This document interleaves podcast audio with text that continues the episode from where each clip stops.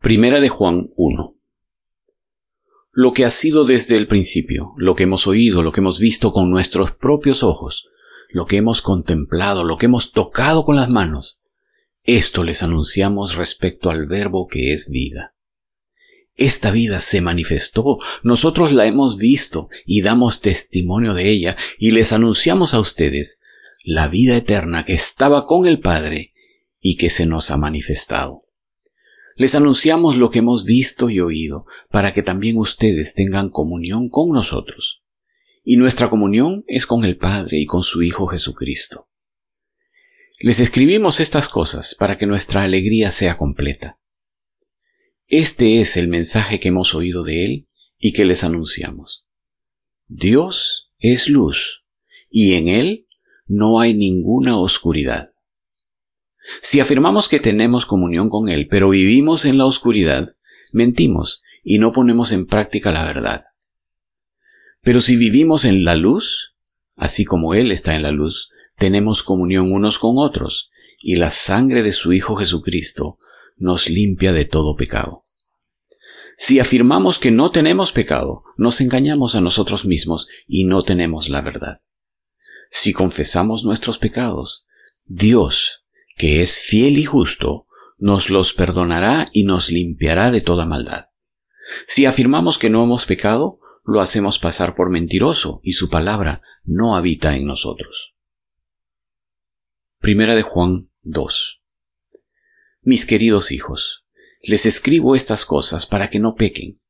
Pero si alguno peca, tenemos ante el Padre a un intercesor, a Jesucristo el justo él es el sacrificio por el perdón de nuestros pecados, y no solo por los nuestros, sino por los de todo el mundo. ¿Cómo sabemos si hemos llegado a conocer a Dios? Si obedecemos sus mandamientos. El que afirma lo conozco, pero no obedece sus mandamientos, es un mentiroso y no tiene la verdad. En cambio, el amor de Dios se manifiesta plenamente en la vida del que obedece su palabra. De este modo sabemos que estamos unidos a Él. El que afirma que permanece en Él debe vivir como Él vivió. Queridos hermanos, lo que les escribo no es un mandamiento nuevo, sino uno antiguo que han tenido desde el principio. Este mandamiento antiguo es el mensaje que ya oyeron. Por otra parte, lo que les escribo es un mandamiento nuevo, cuya verdad se manifiesta tanto en la vida de Cristo como en la de ustedes, porque la oscuridad se va desvaneciendo y ya brilla la luz verdadera. El que afirma que está en la luz, pero odia a su hermano, todavía está en la oscuridad. El que ama a su hermano permanece en la luz, y no hay nada en su vida que lo haga tropezar. Pero el que odia a su hermano está en la oscuridad y en ella vive, y no sabe a dónde va, porque la oscuridad no lo deja ver. Les escribo a ustedes, queridos hijos, porque sus pecados han sido perdonados por el nombre de Cristo. Les escribo a ustedes, padres, porque han conocido al que es desde el principio. Les escribo a ustedes, jóvenes, porque han vencido al maligno. Les he escrito a ustedes, queridos hijos, porque han conocido al Padre. Les he escrito a ustedes, padres, porque han conocido al que es desde el principio. Les he escrito a ustedes jóvenes porque son fuertes y la palabra de Dios permanece en ustedes y han vencido al maligno. No amen al mundo, ni nada de lo que hay en él.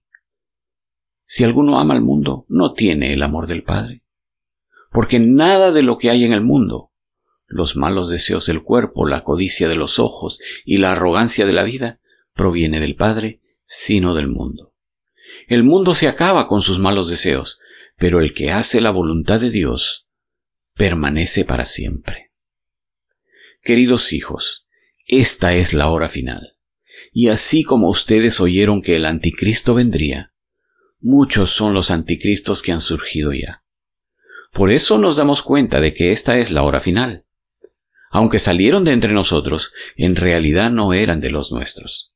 Si lo hubieran sido, se habrían quedado con nosotros. Su salida sirvió para comprobar que ninguno de ellos era de los nuestros. Todos ustedes, en cambio, han recibido unción del Santo, de manera que conocen la verdad. No les escribo porque ignoren la verdad, sino porque la conocen, y porque ninguna mentira procede de la verdad.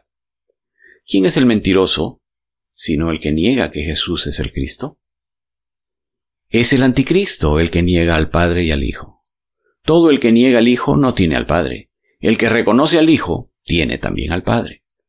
Permanezca en ustedes lo que han oído desde el principio, y así ustedes permanecerán también en el Hijo y en el Padre. Esta es la promesa que Él nos dio, la vida eterna. Estas cosas les escribo acerca de los que procuran engañarlos. En cuanto a ustedes, la unción que de Él recibieron permanece en ustedes y no necesitan que nadie les enseñe. Esa unción es auténtica, no es falsa, y les enseña todas las cosas permanezcan en Él, tal y como Él les enseñó. Y ahora, queridos hijos, permanezcamos en Él para que cuando se manifieste, podamos presentarnos ante Él confiadamente, seguros de no ser avergonzados en su venida.